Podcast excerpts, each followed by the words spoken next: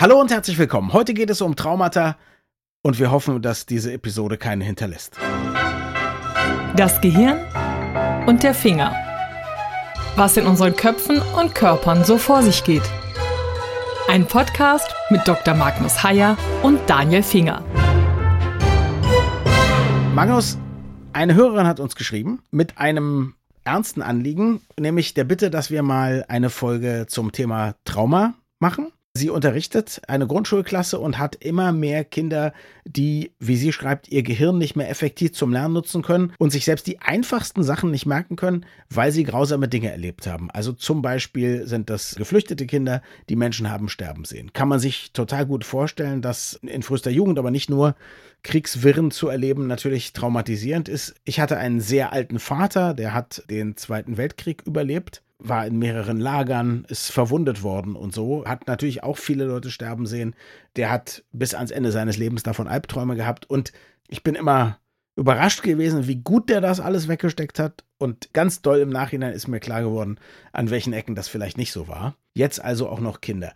Ganz grundsätzlich erstmal, wissen wir, was bei Traumata im Gehirn tatsächlich passiert? Kann man das im Gehirn nachvollziehen, so ein Trauma? Man kann es beschreiben mhm. weil man es natürlich sehr präzise beobachtet hat. Aber es gibt nach meinem Wissen keine Untersuchung. Du kannst also jetzt nicht jemanden in die Röhre schieben oder so und dann eben diese Traumata sehen oder Veränderungen sehen, die mit mhm. diesen Traumata zu tun haben. Also ich glaube, es gibt keinerlei Diagnostik, die so etwas objektiv sichtbar machen würde. Mhm. Es gibt sicherlich Zufallsfunde, ne? wenn jemand vorher und nach einem Trauma eine Untersuchung hatte und dann könnte man wahrscheinlich Dinge vergleichen oder so. Was weiß man denn, was neurologisch dabei passiert? Eigentlich weiß man darüber gar nichts. Also ich Aha. weiß zumindest gar nichts darüber. Wie gesagt, man hat Beobachtungen und diese mhm. Beobachtungen mhm. zeigen zum Beispiel merkwürdige Merkwürdigkeiten oder Sachen, die einen verblüffen würden. Zum Beispiel die verzögerte Reaktion, also eine mhm. posttraumatische Belastungsstörung das heißt ja, oder auf Englisch Post-Traumatic Stress Disorder, deswegen PTSD, das ist die allgemeingängige Abkürzung, wie auch immer, die können sich zeigen nach einem solchen Trauma, aber die können sich auch viel später zeigen. Und das ist mhm. ein wenig irritierend. Also diese Reaktion kann auftreten Wochen nach einem Ereignis bis zu sechs Monate nach einem Ereignis. Und das ist dann natürlich eine Definitionsfrage. Es kann theoretisch auch ein bisschen später noch auftreten, aber damit ist enthalten, dass so etwas sehr lange nachwirken kann, bevor es erkennbar, sichtbar, spürbar mhm. wird im Verhalten der Erwachsenen oder eben auch der Kinder. Und soweit ich weiß, ist PTSD ja, und ich möchte ganz klar betonen an der Stelle, ich glaube absolut, dass das eine reale Problematik ist. Aber wie bei vielen dieser, sagen wir mal, eher sich psych oder nur psychologisch sich äußernden, wobei die äußert sich ja zum Teil auch körperlich, ist es so, dass es so eine Vielzahl an Symptomen haben kann. Bei einigen ist man sicher, dass die dazugehören, bei anderen ist man nicht ganz so sicher, weil das Problem eben so wahnsinnig komplex ist und Menschen so wahnsinnig komplex sind, dass man, auch wenn man nach einem halben Jahr, nach einem traumatischen Erlebnis eine bestimmte Sache hat, Antriebsschwäche oder so, das kann natürlich wahnsinnig viele Ursachen haben. Was auch der Grund ist, warum viele Leute mit posttraumatischer Belastungsstörung erstmal gar keine professionelle Hilfe aufsuchen, habe ich gelesen. Ja, und das ist eben auch das Problem. Hm. Es ist einfach diffus. Du darfst es eben nicht verwechseln, zum Beispiel mit ADHS oder was auch immer. Mhm. Andererseits geht die posttraumatische Belastungsstörung häufig auch einher mit verschiedenen anderen Krankheiten. Also sie kann einhergehen mit Depressionen. Ja, und das ist dann keine Depression. Ja, ne? genau. Ja, und ja. das ist dann keine Depression im ersten Schritt, sondern eine Depression, eine reaktive Depression auf diese mhm. Belastungsstörung. Oder sie geht mit Angst einher. Oder auch mhm. mit ADHS, das heißt, sie bewirkt sekundär ADHS. Mhm. Oder, das ist tatsächlich auch nicht selten, die Leute, also jetzt nicht kleine Kinder natürlich, aber die Leute werden drogenabhängig. Also mhm. es gibt eine ganz deutliche Häufung dieser Symptomatiken. Und was du völlig richtig sagst, also die Symptome dieser posttraumatischen Belastungsstörungen sind ausgesprochen diffus. Mhm. Also im Lehrbuch stehen so Dinge wie emotionale Abgestumpftheit, Starrheit des Affekts, Desinteresse, Rückzugsverhalten. Das mhm. ist natürlich alles nicht wahnsinnig eindrucksvoll. Und dann wird es ja noch schwieriger, wenn äh, es sich um Kinder handelt oder gar um kleine Kinder, die sich in Gesprächen nicht ausreichend äußern können, die also nicht einen Fragebogen beantworten können. Dann bist du dann noch auf indirekte Dinge angewiesen, mhm. wie Bilder malen oder Verhaltensbeobachtungen oder so. Das macht die Sache ja noch schwieriger. Und das ist natürlich so, du hast ein, zwei Symptome noch nicht genannt, von denen ich gelesen habe, die aber eben auch so, ich sag's mal, salopp Wald- und Wiesensymptome sind, die also bei vielen Krankheiten auftreten können. Ne? Schlafstörungen sind, glaube ich, ganz typisch. Ja? Genau. Aggressionen aus dem Nichts sozusagen oder Schwierigkeiten mit Affektkontrolle und so. Und auch das ist ja etwas, was es nicht nur bei PTSD gibt. Genau. Und zu den Schlafstörungen dann eben noch Träume, Albträume, Mhm. Flashbacks, also sozusagen irgendeinen Auslöser triggert dann plötzlich ein Wiedererleben dieser traumatischen Situation. Das ist alles sehr diffus und schwer zu diagnostizieren. Es gibt tragischerweise eben keinen Labortest. Also du kannst nicht mhm. Blut abnehmen und das feststellen oder eben in der Röhre es feststellen oder irgendetwas tun. Mhm. Wir haben ja, für die, die es noch nicht gelesen haben, ich selber habe ja auch, ist noch gar nicht so lange her, ein wirklich traumatisches Erlebnis gehabt. Also Suizid in meiner nächsten Umgebung und ich hatte eine Zeit lang Flashbacks, wenn ich eine Feuerwehrsirene gehört habe. Das ist mittlerweile deutlich besser geworden. Aber ein Martinshorn hat mich in Angst und Schrecken versetzt, ja, und hat richtig mich sofort in, in ein emotionales in, Loch fallen lassen. Richtig in Angst versetzt? Ja. Also für einen Moment. Ich konnte dann, ja, ich meine, ja, ich habe Gott sei Dank in meiner Vergangenheit auch sowas gemacht wie Meditation. Ich hatte dann ein paar Atemübungen und mhm. so weiter und so fort. Aber das war, ja, ich konnte da gar nichts machen. Und lustigerweise war für mich früher immer, also ich hatte immer so das Erlebnis, wow, da funktioniert Gesellschaft ja noch. Also wenn man Martinshorn hört, dass dann alle mm, Platz mm. machen und der durchführt und so, das war für mich eigentlich immer eher ein freudiges Ereignis, weil ich dachte, guck mal, wie toll das ist, Leute sind so egoistisch, aber da arbeiten doch alle zusammen, dass mm. jemandem geholfen wird auf einmal, ja? ja? Und plötzlich war das so, dass mich das in Panik versetzt hat. Jetzt übrigens ist es besser, aber jetzt habe ich Angst vor der Angst. Also ich höre das und denke, oh mhm. Gott, hoffentlich kommt kein Flashback. Kam jetzt aber schon länger nicht mehr. Ich kann mir vorstellen, wie schlimm das ist, wenn Leute vielleicht Dutzende solcher Erlebnisse hatten, ja? Ja, das, was du beschreibst, ist mehr oder weniger identisch mit dem, was meine Mutter immer beschrieben hat. Mhm. Also früher testete man die Sirenen noch regelmäßig am Samstag mhm. oder Sonntagmittag ja. oder so. Ja, mhm. ich glaube nicht jede Woche, ne? Aber so ja, einmal im doch, Jahr oder so. Doch, doch, doch. Ich glaube ziemlich häufig. Wirklich? Ah, ja, ja, ich bin ja älter als du. ja, ist mir nicht aufgefallen. Genau, ich als Kriegsgeneration. Nein, natürlich nicht. Aber das testete man, glaube ich, relativ häufig. Und mhm. immer wenn sie Sirenen hörte, bekam Mutter, na, Panik bekam sie nicht, aber da kamen diese Angstgefühle zurück, die sie eben im Krieg hatte. Also mhm. immer wenn dann Luftalarm war, dann mussten sie in einen Bunker laufen. Also wir lebten, sie mhm. lebte, wir lebten im Ruhrgebiet. Und das Ruhrgebiet stand unter heftigsten Bombardements. Und das war dann auch immer so eine Frage der Schnelligkeit und der Zufälligkeit, ob du in den mhm. richtigen Bunker gelaufen bist, ob du hinterher tot warst oder nicht. Und mhm. das hat sie Zeit ihres gesamten Lebens nicht wieder zurücklassen können. Und jetzt haben wir diesen Fall unserer Hörerin, die geschrieben hat, dass eben die Kinder offensichtlich so traumatisiert sind, dass sie sich die einfachsten Dinge nicht merken können. Das ist etwas, das habe ich noch nicht gehört, aber ich habe natürlich mich auch noch nicht mit PTSD bei Kindern beschäftigt. Jetzt ist die Frage, also ich kenne nur ein Kraut, was dagegen gewachsen ist, und das ist Psychotherapie. Und wenn eine, ich sag mal, allgemeinere Form nicht hilft, es gibt ja extra Traumatherapie. Ich würde zwei Kräuter erwähnen, wenn ich das ja, so sage. Ja, gerne. Das ist ja nur das, was ich kenne. Ja, genau. Und es gibt ein zweites Kraut, also in Anführungsstrichen ein zweites Kraut. Es lässt sich interessanterweise nicht wirklich vorhersagen, welche Kinder am Ende oder auch Erwachsene nach einem bestimmten Trauma eine solche langfristige und möglicherweise dann auch chronifizierte. Posttraumatische Belastungsstörung kriegen. Wobei wir das ja hier noch nicht wissen, ob das bei den Kindern langfristig und chronisch ist oder erst das ist wahr. im Moment, ne? Genau. Äh, genau. Wir wissen, wir haben keine zuverlässigen Vorhersagemodelle. Also wir wissen Folgendes. Wir wissen, was solche Dinge auslösen kann. Also akute Bedrohung von Leib und Leben, eigenem Leib und Leben oder von dem von anderen, sichtbar, direkt und unmittelbar, kann so etwas auslösen. Bei welchen Situationen ist das so? In Amerika sehen wir immer diese Amokläufe. Da ist das ganz sicher so. Sexuelle Gewalt mhm. ist ein sehr häufiger Faktor. Mhm. Verkehrsunfälle sind in Deutschland der häufigste mhm. Faktor, die du mhm. direkt miterlebst, wo du entweder direkt mhm. Opfer bist oder siehst, wie jemand zum Opfer wird. Und eben Kriegserlebnisse. Nicht in Deutschland, aber jetzt eben von Flüchtlingen, vor allen Dingen aus der Ukraine. Und das sind, glaube ich, einfach die, die natürlich noch relativ häufig auf der Welt vorkommen. Ich glaube, jede Art von extremer körperlicher Gewalt oder Machtlosigkeit oder so scheint mir das auslösen zu können. Ne? Genau. Das sind die Ereignisse, die ja. so etwas auslösen können. Und dann gibt mhm. es Risikofaktoren sozusagen. Ein Risikofaktor ist weiblich sein. Also ganz offensichtlich ist es für Frauen und Mädchen traumatischer. Und zwar nicht nur bezogen auf sexuelle Gewalt, mhm. sondern überhaupt. Warum auch immer. Mhm. Armut ist ein Faktor. Das ist aber jetzt eine reine Statistik. Man das hat jetzt nicht ein Empfindlichkeitsgen gefunden, oder? Nein, nein, nein, nee, nein. Okay. Nein, nein, das ist nur Beobachtung. Okay. Hm? Gene gibt es auch. Also ein bisschen wird die Empfindlichkeit auch vererbt. Sie liegt in irgendeiner Form auf den Genen. Ob das dann zum Tragen kommt oder nicht, kann man nicht sagen, aber mhm. ähm, man beobachtet eben einfach Häufungen. Mhm. Armut ist ein Risikofaktor, wahrscheinlich weil eben einfach das, wie soll ich sagen, da kommen noch andere Ängste hinzu oder die, die Sicherheit der Peer Group fehlt oder wie auch immer.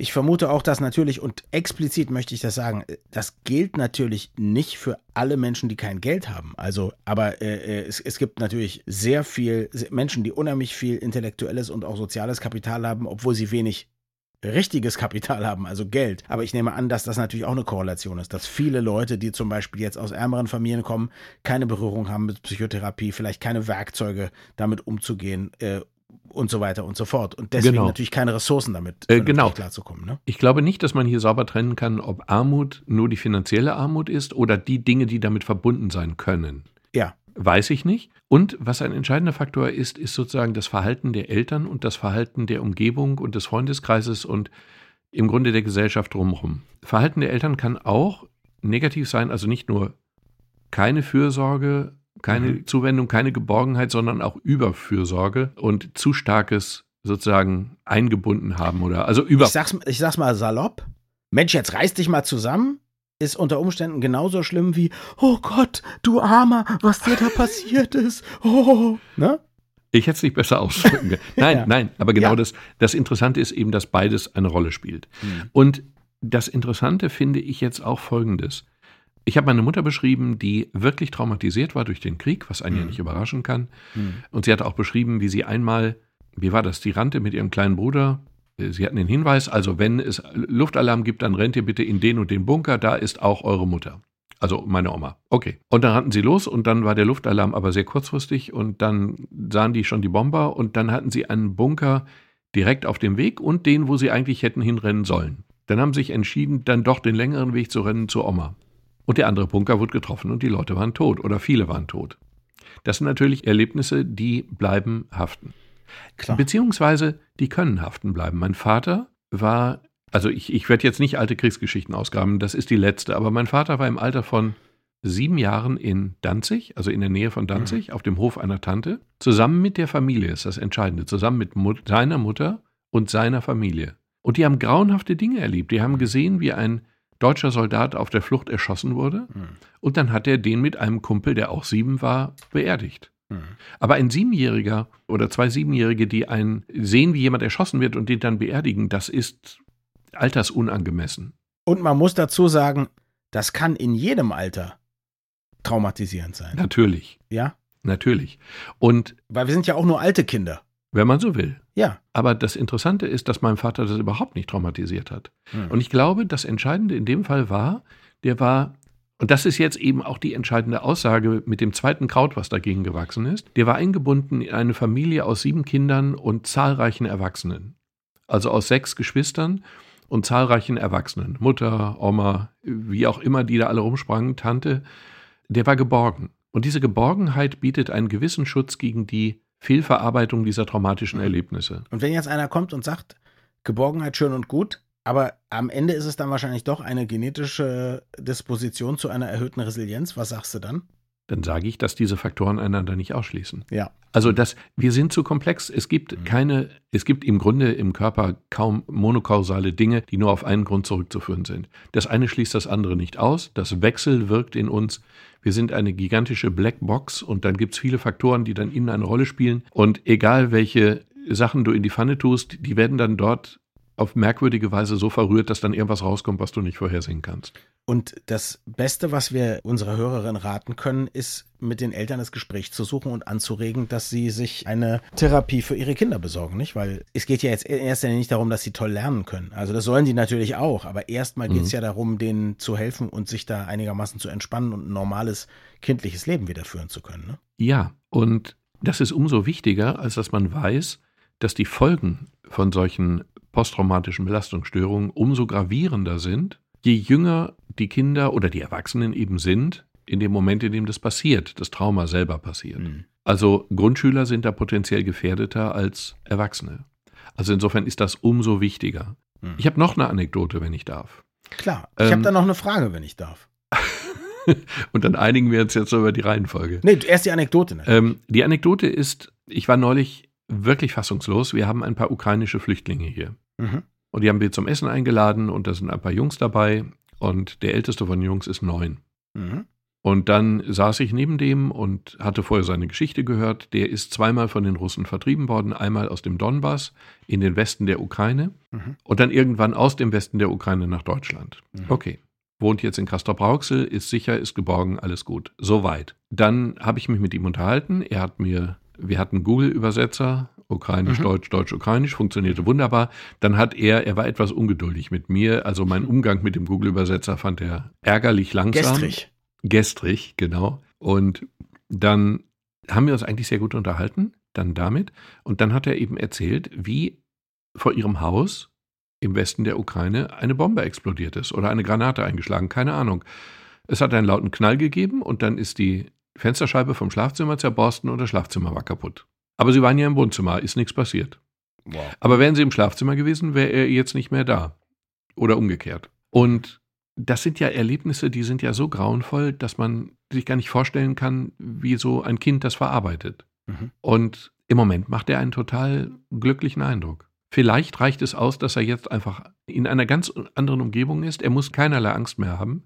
Mhm. Und er hat eine ihn sehr, sehr gut schützende Mutter und ein paar Kumpels und er ist jetzt im Schwimmverein in Castrop-Rauxel. Also vielleicht reicht das schon aus, damit er das übersteht. Es gibt keinen Grund, sozusagen prophylaktisch eine Therapie zu machen. Das wurde diskutiert, das wurde vor allen Dingen bei Autounfällen mhm. diskutiert, aber es deutet sich an, dass dieses sofort intervenieren eher kontraproduktiv ist und die Wahrscheinlichkeit einer dauerhaften Belastungsstörung erhöht. Also man spricht dann von watchful waiting. Das mhm. würde man jetzt bei diesem Jungen auch machen.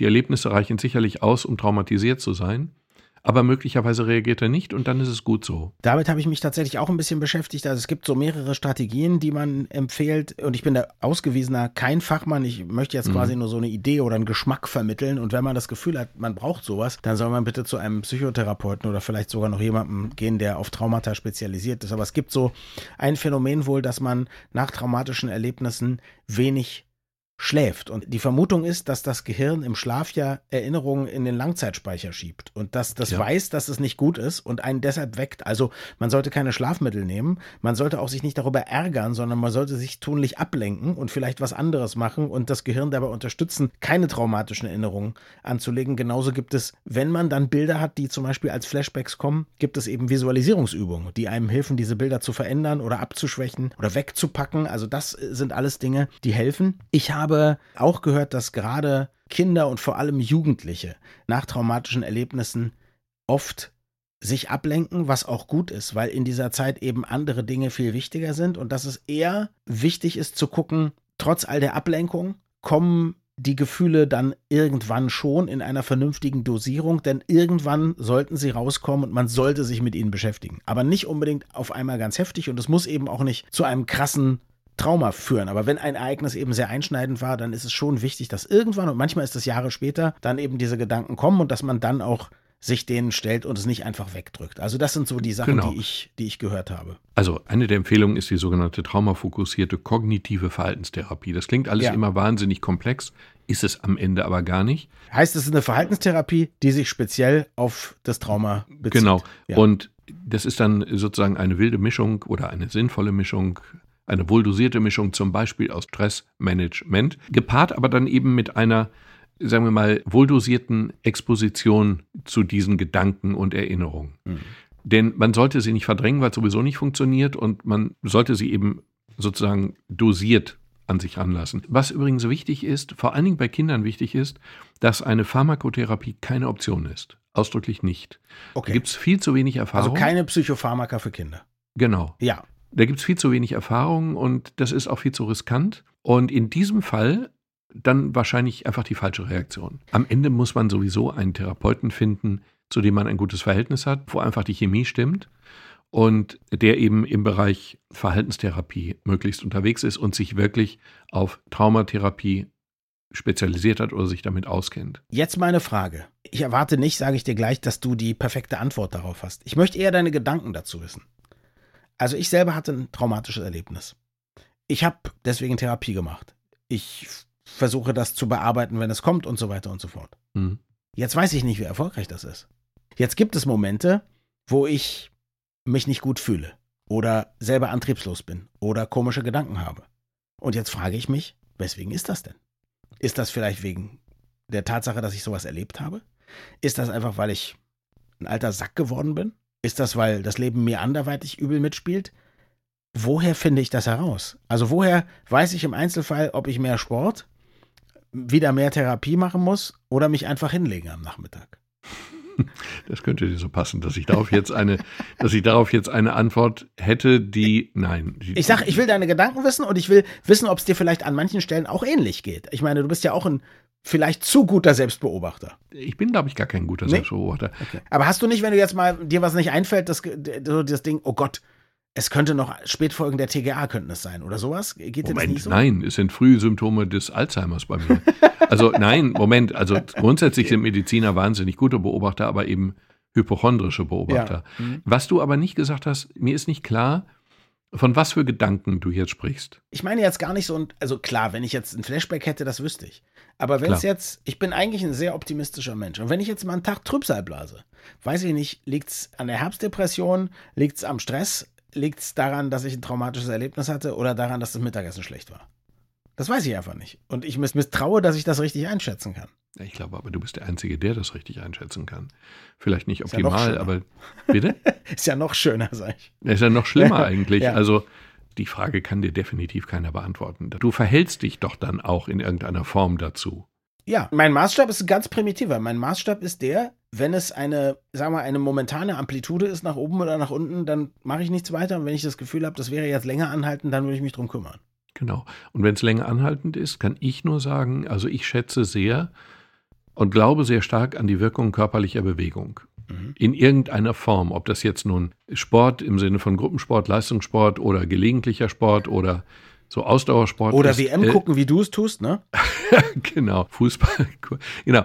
Also ich kann nur sagen, dass sich meine, wie soll ich sagen, meine Psyche erholt sich immer durch das morgendliche, durch das kalte Wetter zum Arbeitsplatz fahren und abends wieder zurück. Das tut mir erkennbar wirklich gut und wenn ich dann irgendwie angefangen habe zu begründen, dass ich doch lieber mit dem Auto fahre, weil es doch ein bisschen kühl und nass und eklig ist, dann verändert sich das. Also ich glaube stark an die Kraft des Sports und der Kommunikation. Apropos Kommunikation, an dieser Stelle also nochmal eine direkte Kommunikation.